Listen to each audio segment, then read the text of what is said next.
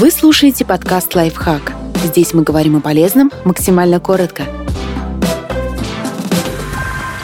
О чем ваша вторая половина не должна просить никогда. Какими бы близкими ни были отношения, важно соблюдать личные границы игнорировать вспышки гнева и физическое насилие. Партнер не имеет права просить вас игнорировать, отрицать или брать на себя вину за его агрессию в ваш адрес. В здоровых отношениях каждый человек сам отвечает за свои действия, мысли и чувства изолироваться от семьи и друзей. Решение о том, с кем вы общаетесь, сколько и когда, всегда должно оставаться за вами.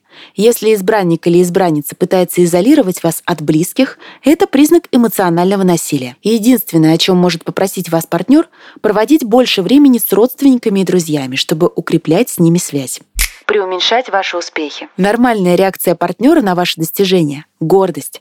Раздражение или угрозы говорят о его неуверенности.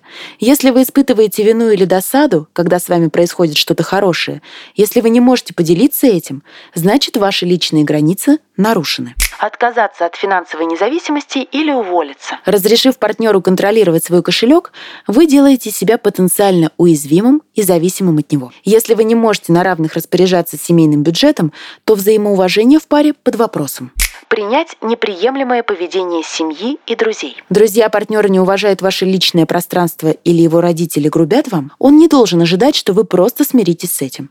В противном случае пассия либо предпочитает избегать конфронтации со своими близкими, либо отношения с ними для нее важнее, чем с вами. То есть о взаимном уважении опять же не идет речи. Подписывайтесь на подкаст «Лайфхак» на всех удобных платформах. Ставьте ему лайки и звездочки. Оставляйте комментарии. Услышимся!